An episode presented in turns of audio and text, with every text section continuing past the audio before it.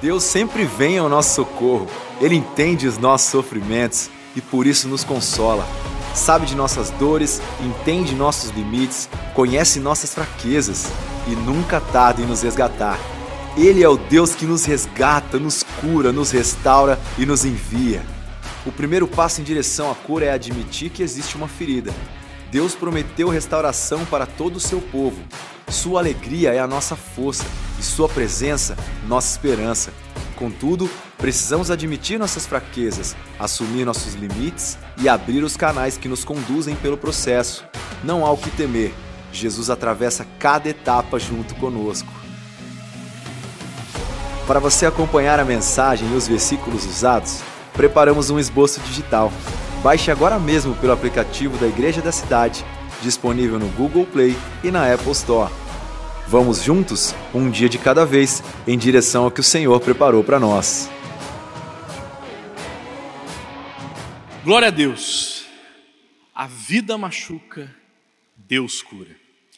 Vamos ver em Jeremias 33, 6, que diz assim: Todavia trarei restauração e cura, curarei o meu povo e lhe darei prosperidade e segurança. Em Hebreus 6:1, portanto, deixemos os ensinos elementares a respeito de Cristo e avancemos para a maturidade. Primeira mensagem dessa série de três mensagens: admita suas fraquezas e limites. Quem aqui tem fraquezas e limites? Me dá um sinal. Estamos todos no local correto. Todos nós temos fraquezas e limites. Paulo vai dizer em Romanos 7,20 o seguinte: Ora, se faço o que não quero, já não sou eu quem o faz, mas o pecado que habita em mim. Você já tentou não pecar na força do seu braço? Imaginemos uma situação hipotética que já aconteceu comigo, talvez já tenha acontecido com você. Você está aqui vindo para o culto, vindo para a igreja, com aquela expectativa do que Deus vai fazer na nossa vida. Você dá seta aqui na Dutra ou pela via Cambuí para entrar na via que dá acesso aqui à igreja. No que você dá acesso, dá seta, o motorista do lado acelera para você não passar. Aí você dá aquela respirada, reduz, vai para trás do motorista, aí ele começa a andar devagar. Aí você vê ele está vindo para a igreja também. Tem irmão que fala para mim, pastor, eu não coloco adesivo da igreja no meu carro para não queimar o filme da igreja. O trânsito, eu confesso para você, é uma das minhas muitas limitações. Também outra limitação que essa, graças a Deus, eu consegui estar bem avançado no meu processo. Rede social, às vezes você posta uma foto ou você posta alguma coisa, alguém vai e faz um comentário absurdo naquilo que você postou. E você fica, respondo, não respondo, o que, que eu faço? E todos nós temos essa limitação, todos nós temos essa dificuldade em tentar não pecar ou buscar não errar, mas na força do nosso braço. E o que naturalmente acaba acontecendo é que a gente cai. Já aconteceu com você? Eu não vou ficar nervoso, eu não vou ficar nervoso, eu não vou ficar nervoso. Você vai ficando mais nervoso. Não, eu não vou fazer, eu não vou fazer, vai acontecer isso aqui. Eu não vou cair, eu não vou. A hora que a gente vê, já foi. E a gente mais uma vez muitas vezes até constrangido, né? Pela milésima vez estou eu aqui, Senhor, para te pedir perdão. A gente está meio que nesses, nesses pontos de fraqueza e de limites, meio que fora de controle. Paulo também escreve em 2 Coríntios 12, 9 o seguinte, ouvindo de Deus. No versículo 8 ele diz: Por três vezes eu clamei ao Senhor que tirasse de mim esse, espírito, esse espinho da carne. E ele segue no verso 9: Mas, e Deus respondeu: Minha graça é suficiente para você, pois o meu poder se aperfeiçoa na fraqueza. Portanto, me gloriarei ainda mais alegremente em minhas fraquezas, para que o poder de Cristo repouse sobre mim. Como que você interpreta esse versículo? Inicialmente eu cheguei a pensar que quando vem essa tentação, quando vem esse espinho na carne, quando vem esse pecado sobre mim, eu oro e Deus resolve o meu problema. Fala, Senhor, me socorre aqui. Ou talvez você, quando é tentado, ou quando vem esse poder de Deus para te ajudar, porque Deus vem nos ajudar, em 1 Coríntios 10, 13, ele diz: quando forem tentados, Ele mesmo providenciará um escape. Mas, infelizmente, a gente continua caindo. Talvez você já chegou num ponto em que você já cauterizou isso na sua mente e você nem pede perdão mais. Paulo também fala sobre isso em Romanos 6, 1, 2. Que diremos então, continuaremos a pecar para que a graça aumente? Não! Não é assim que nós vamos agir. Talvez você tenha o que a gente chama no 30 semanas de síndrome de Gabriela. Eu nasci assim, eu sou mesmo assim, você sempre assim. Gente, não dá para ser assim. Você sabia que Deus ele realmente ama usar pessoas fracas, como eu e você? Todo mundo tem fraquezas, dores, limitações. Por isso que o autoconhecimento ele é importante. Porque dificilmente aqui quando a gente começa a falar sobre esses limites, sobre os pecados, você não sabe o seu. Dificilmente alguém aqui vai chegar, não, acho que eu não tenho pecado, não, não tem problema, não. Dificilmente, você for honesto consigo mesmo, se esse for o seu caso, você não achar e você for casado, pergunta para o seu cônjuge: quais são os seus, seus limites, quais são os seus pecados, quais são suas manias, seus costumes. Mas, além desses que a gente tem citado, que tenha vindo à sua mente, talvez você tenha situações incontroláveis que ocasionalmente o enfraquecem, como obstáculos na vida financeira, obstáculos nos relacionamentos. E a pior coisa que existe não é admitir, é você continuar negando isso ou fingindo que isso não existe. Ou com a falsa esperança de que, com o tempo, as coisas vão se resolver sozinhas. Meu irmão, não vão. O tempo, nesse contexto, ele não é nosso aliado, ele é nosso inimigo. Porque com o tempo, se você não fizer nada, esse problema ele vai se agravar. E com o tempo também outros problemas vão surgir decorrente talvez desse problema não tratado. Porque um problema não tratado, não resolvido, não curado, gera outros problemas.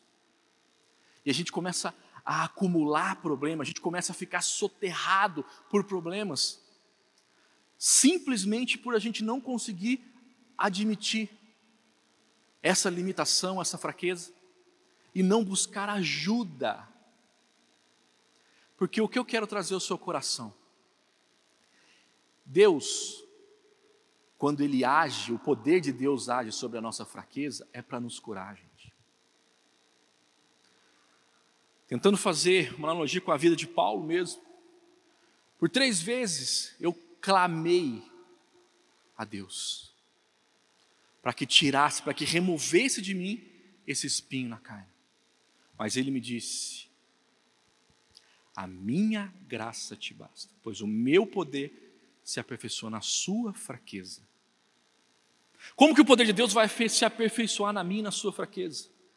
Deixando Deus nos curar, deixando Deus trabalhar na nossa vida, deixando Deus agir em cada um de nós.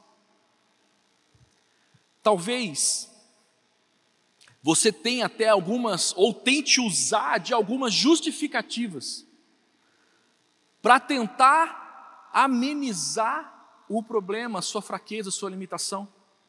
Eu, durante muito tempo, usei as privações que eu passei na minha infância. Passei muitas privações na infância, não tinha brinquedos, muitas limitações mesmo. Na minha vida adulta, então, eu tentava justificar a minha compulsão financeira, o meu gasto descontrolado, os meus problemas financeiros gerados por, esses, por essa compulsão financeira, por esses gastos descontrolados, dizendo que tudo isso era por conta da limitação que eu tive na minha infância.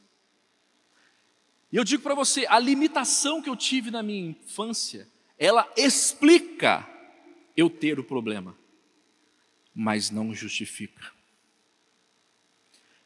Eu digo para você, meu irmão, olha para mim. Todas as vezes que nós tentamos justificar um pecado, um problema, uma angústia, nós estamos dizendo para Deus e para as pessoas que nós não queremos parar de pecar.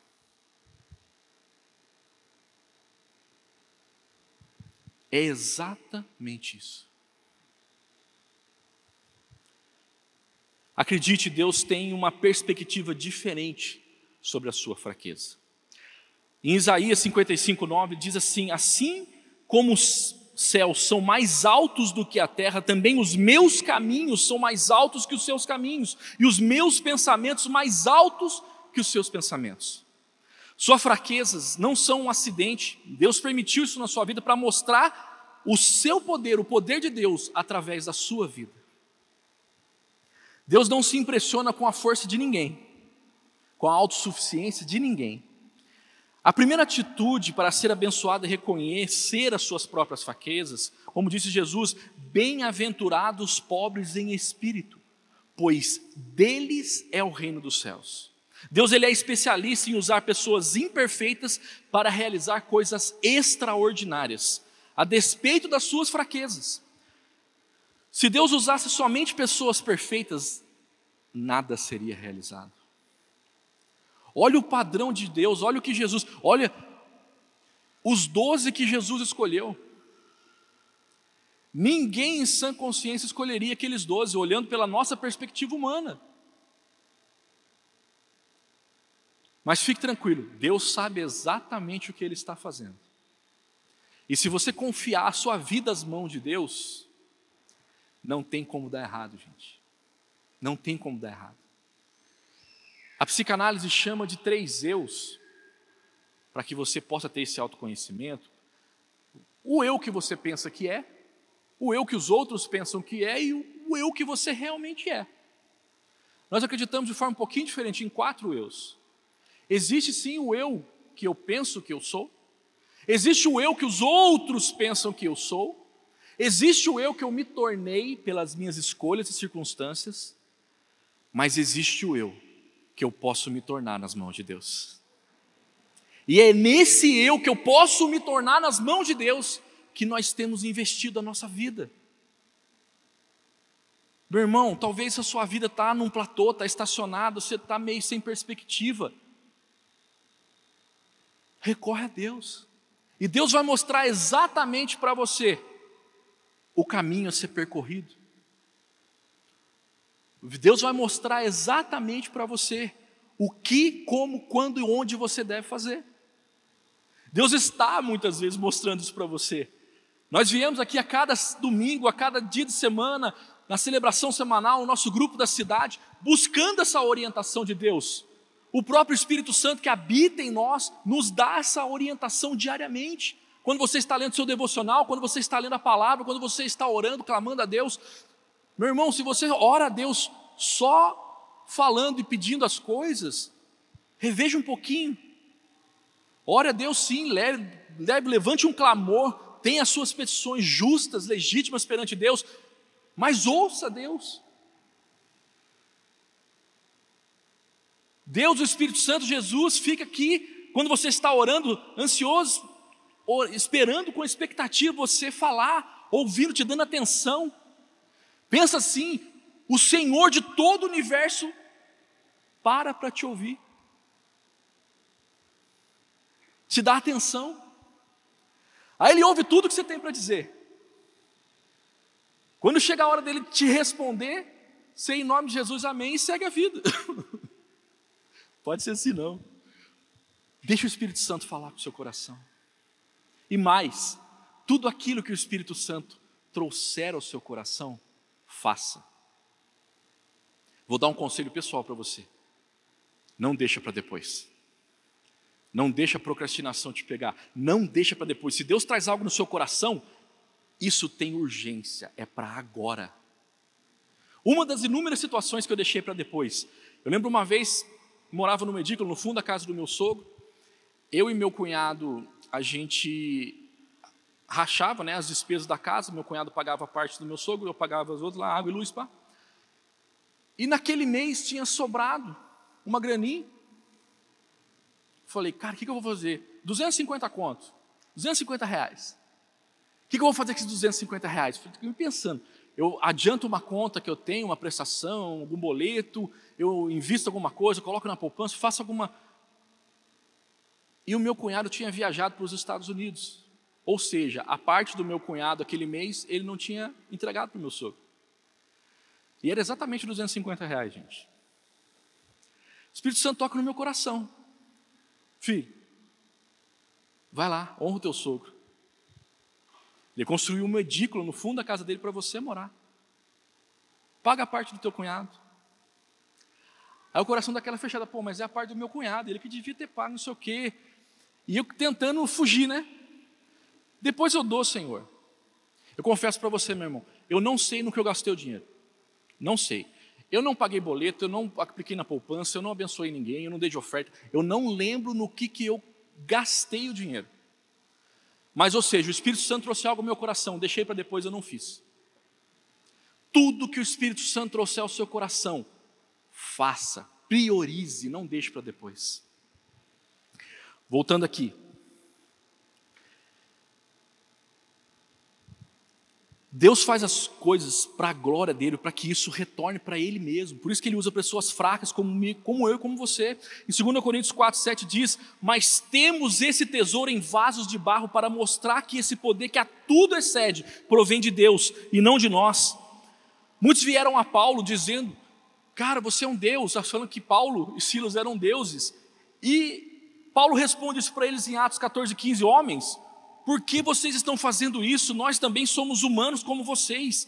Estamos fazendo essas boas obras, trazendo essas boas novas para vocês, dizendo-lhes que afastem-se dessas coisas vãs e voltem-se para o Deus vivo, que fez o céu e a terra, o mar e tudo que nele há. Deus usa pessoas imperfeitas como eu, como você, para que a glória, toda a glória seja dele. Meu irmão, ninguém que me conhece, talvez você me conheça já há algum tempo, tem pessoas que me conhecem a minha vida inteira, meus familiares. Todo mundo que olha para mim, ninguém fala, ah, o Cláudio é o cara, o Cláudio faz alguma coisa, não. Todo mundo que olha para mim fala como Deus é poderoso. Porque se Deus pode dar jeito na minha vida, Ele dá jeito na vida de qualquer pessoa. Esse é o nosso Deus que não para de agir, que age em pessoas fracas e através de pessoas fracas, de pessoas limitadas.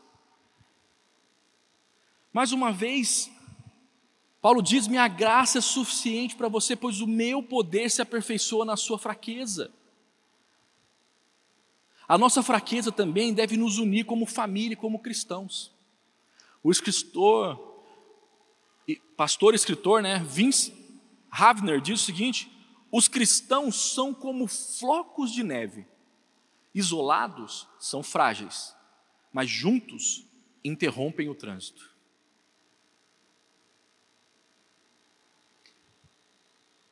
O inimigo ele vai usar de uma tática que é vista, se você assiste Discovery, Animal Planet, alguma coisa assim, você vê os leões da África, por exemplo, quando vão caçar as leoas, elas isolam do rebanho o que está doente, o que está mais fraco, os filhotes, os que estão mais novinhos.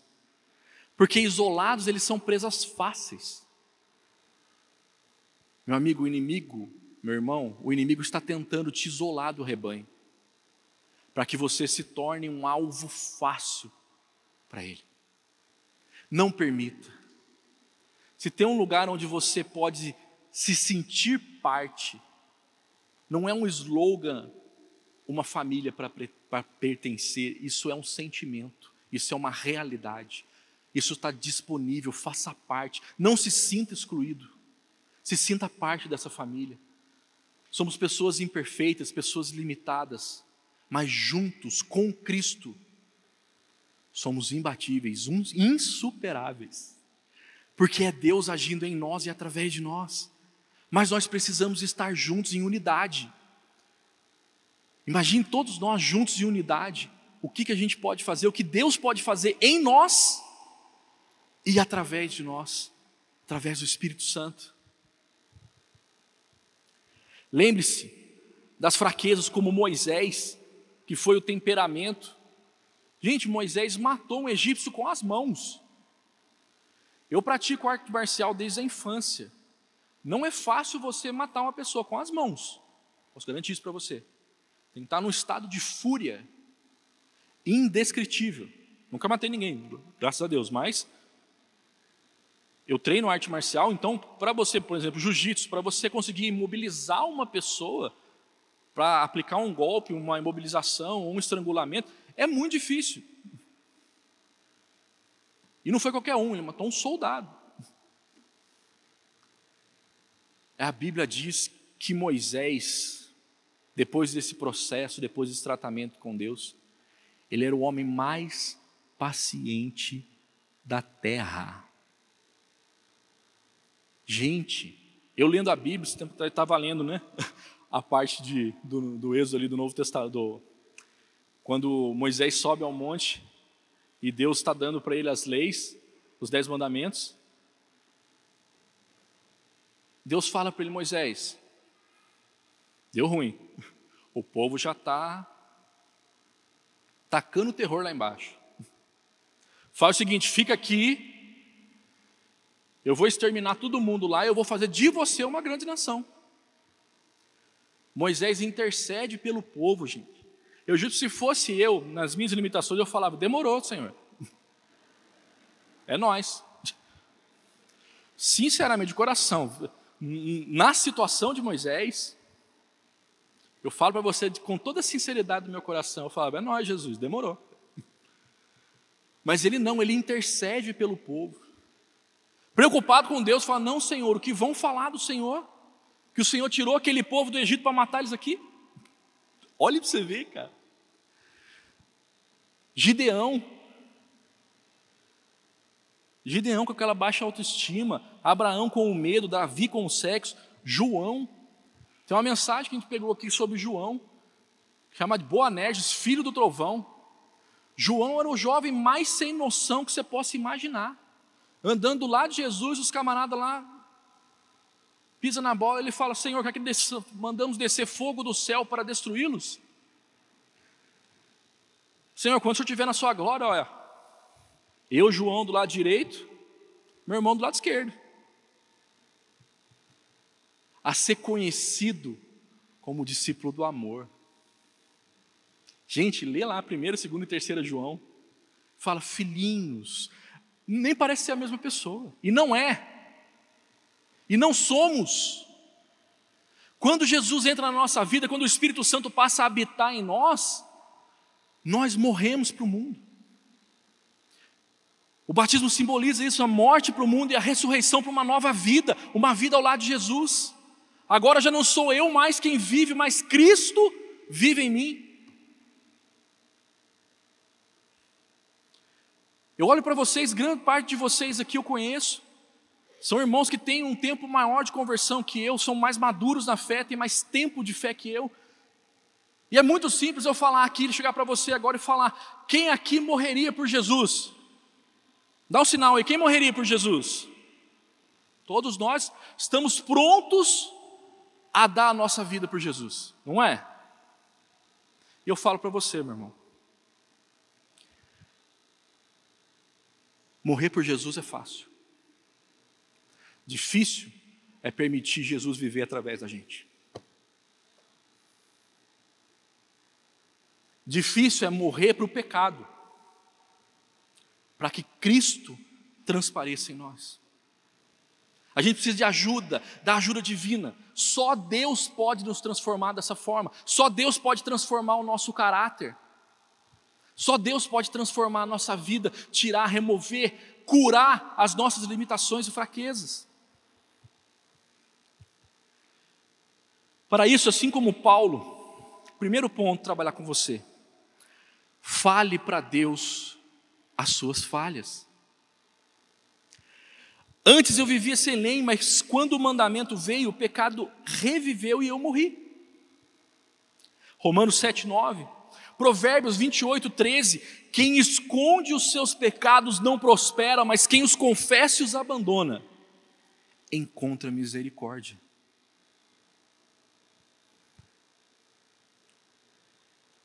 Paulo, quando fala isso, ele diz em 1 Timóteo 1,15: Cristo veio ao mundo para salvar os pecadores, dos quais eu sou o pior.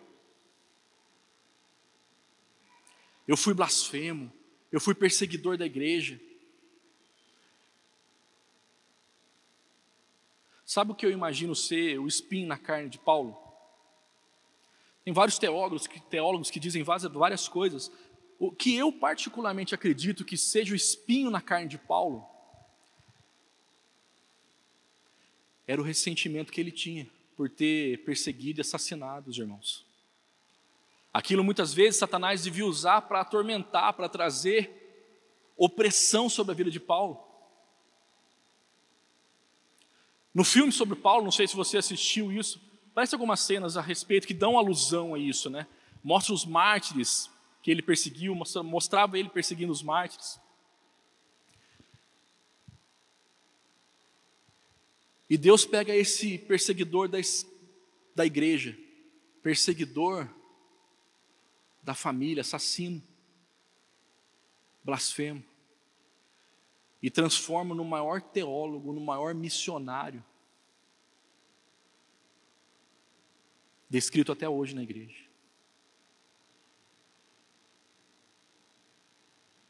E quando essa opressão vinha sobre a vida de Paulo, ele clamava: Senhor, tira de mim isso. E Deus continuamente falando: Minha graça te basta. No final, ele cumpre a missão, cumpre o objetivo, combateu o bom combate. Você está entendendo, irmão?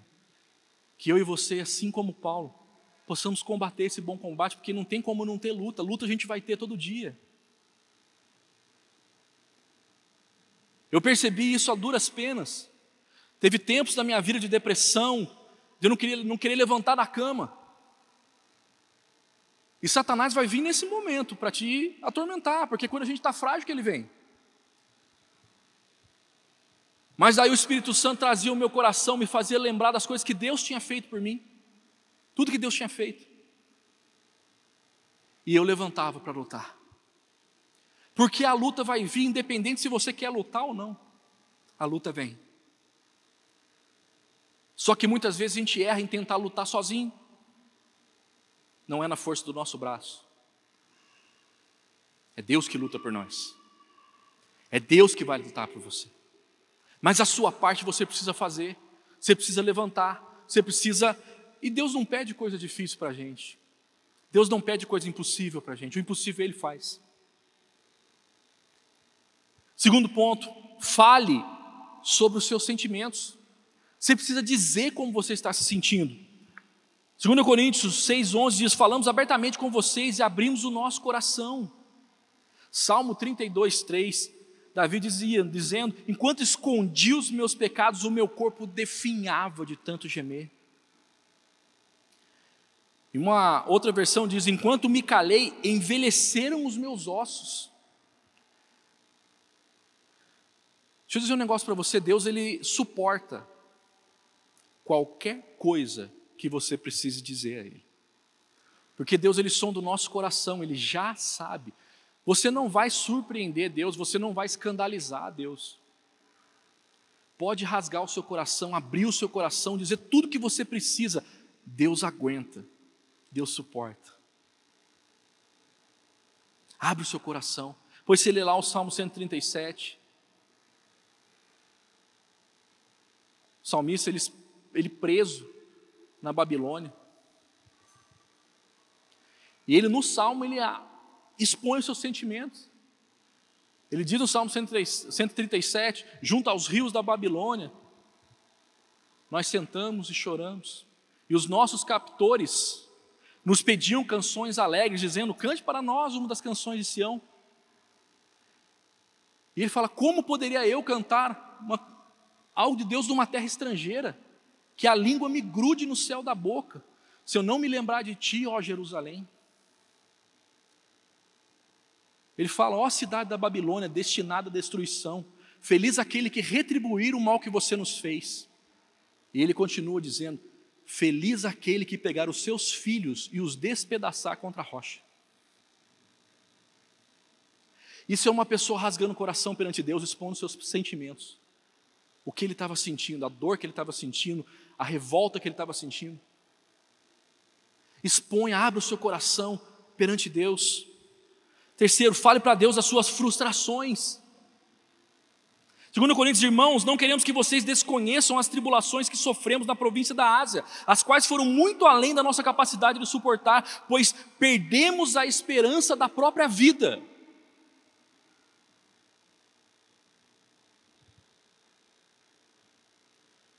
Provérbios 12, 25: o coração ansioso deprime o homem, mas uma palavra bondosa o anima. E como Paulo, quantas vezes você fez o que está em Romanos 7,19? Pois o que eu faço não é o bem que eu desejo, mas o mal que eu não quero fazer, e isso eu continuo fazendo.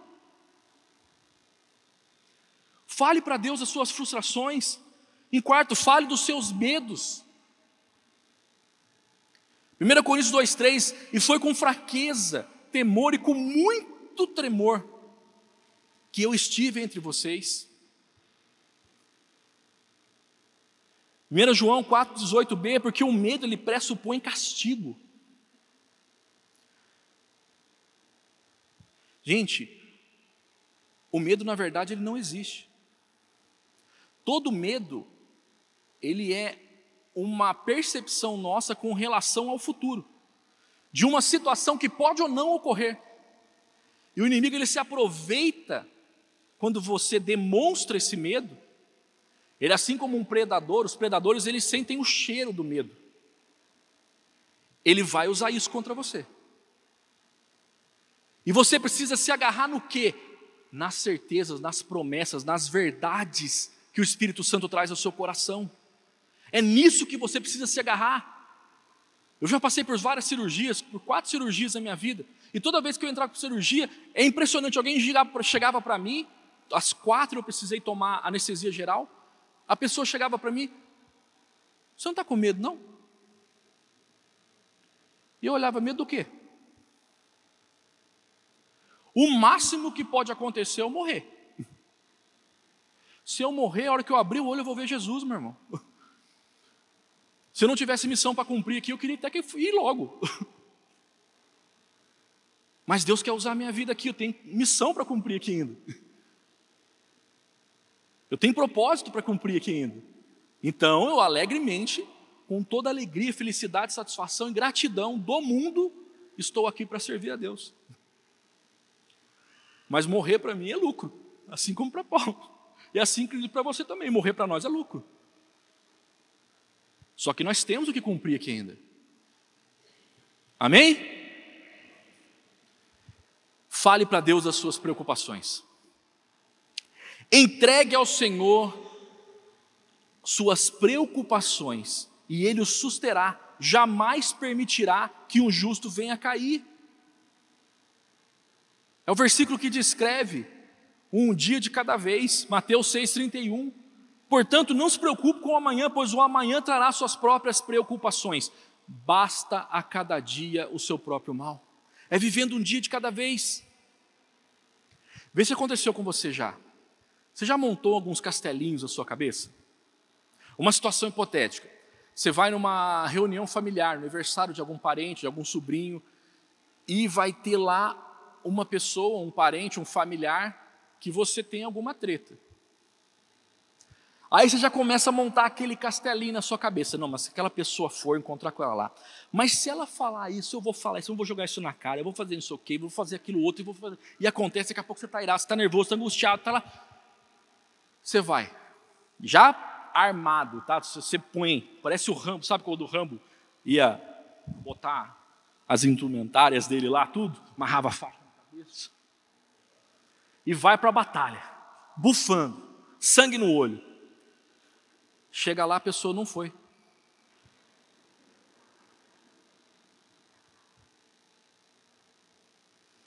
Faz sentido para você? E você teve todo aquele desgaste, toda aquela preocupação à toa. 95% das nossas preocupações nunca vão acontecer. E você desperdiça 100% do seu tempo se preocupando. 100%.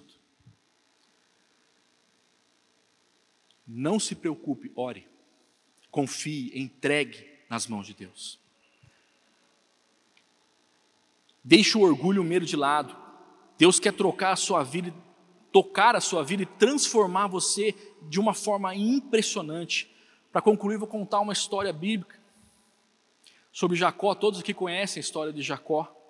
Um homem que foi manipulador, usurpador, vivia conspirando, fugindo das consequências, até que certa noite ele lutou com Deus, lutou com o anjo, se, o anjo se dispôs a lutar com ele e passou a noite. Meu irmão, eu faço três rolinhas de cinco minutos no jiu-jitsu ali, eu estou quase chamando o SAMU. Ele passou a noite inteira lutando. A noite inteira. E o anjo viu que não ia conseguir se desvencilhar dele e falou: Mano, eu preciso ir. Eu preciso ir. E ele fala: Não vou deixar você ir até que você me abençoe. E você conhece a história: o anjo desloca o músculo da coxa, o músculo mais forte que a gente tem no, no corpo humano. E a partir dali ele começa a mancar.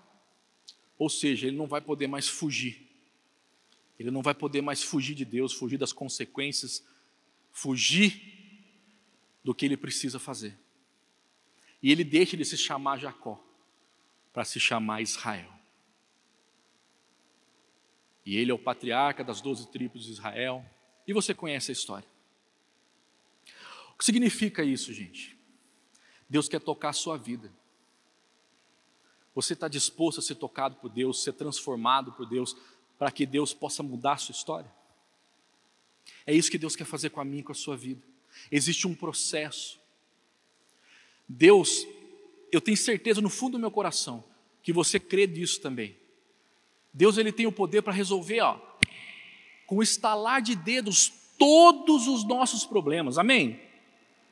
Tudo, tudo, pensa tudo, tudo, tudo, tudo, de todo mundo, do universo inteiro, simultaneamente, ao mesmo tempo, Deus tem o poder para resolver todos os problemas. Por que, que Ele não faz?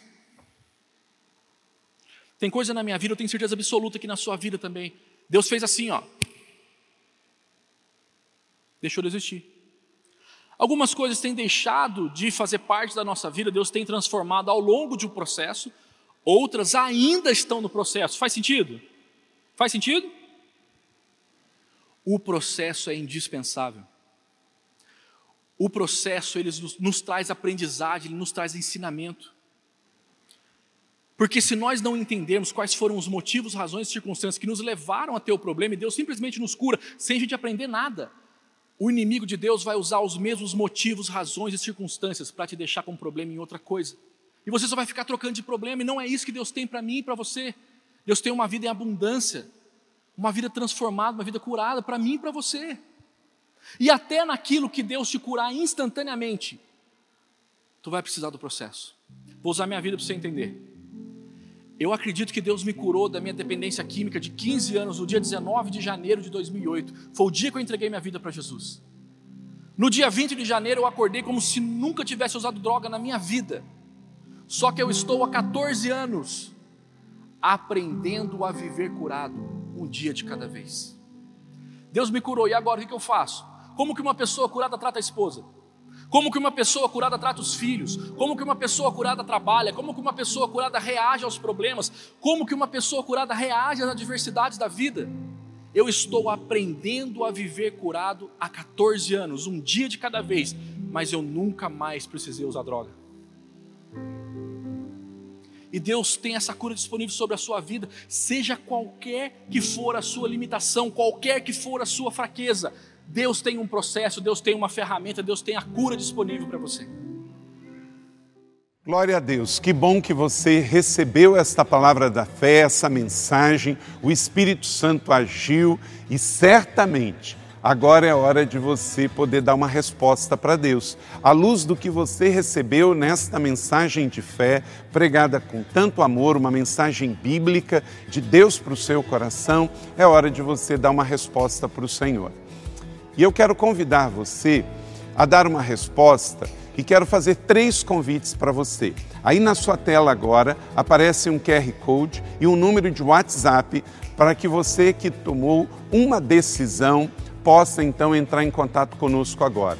O primeiro convite é se você ouviu esta mensagem e quer tomar uma decisão de arrependimento e de receber Jesus no seu coração como Salvador e Senhor da sua vida agora. A outra decisão que você pode estar tomando agora e celebramos com você é se você quer retornar para a igreja, voltar para a fé. Talvez você se desviou dos caminhos do Senhor e da igreja, mas hoje é o tempo de voltar, é tempo de arrependimento, de mudança de vida, de voltar para a família da fé. Então, bem-vindo você que está tomando a decisão de retorno agora. Não importa quanto tempo você esteve afastado, não importa se você se afastou dessa ou de outra igreja cristã ou evangélica, bem-vindo de volta à família da fé. E o terceiro convite que eu quero fazer para você é se você quer ser batizado. Então, se você quer ser batizado em águas, se você está em São José dos Campos ou em qualquer cidade onde temos uma igreja da cidade ou aí na sua cidade, entre em contato conosco agora pelo WhatsApp ou pelo QR Code e diga: Eu aceitei Jesus, eu quero ser batizado. Eu não tinha sido batizado em águas ainda, no batismo de imersão, que é o batismo que Jesus viveu lá no Rio Jordão, sendo batizado por João Batista, e eu quero ser batizado em águas também. Então entre em contato conosco. Amém?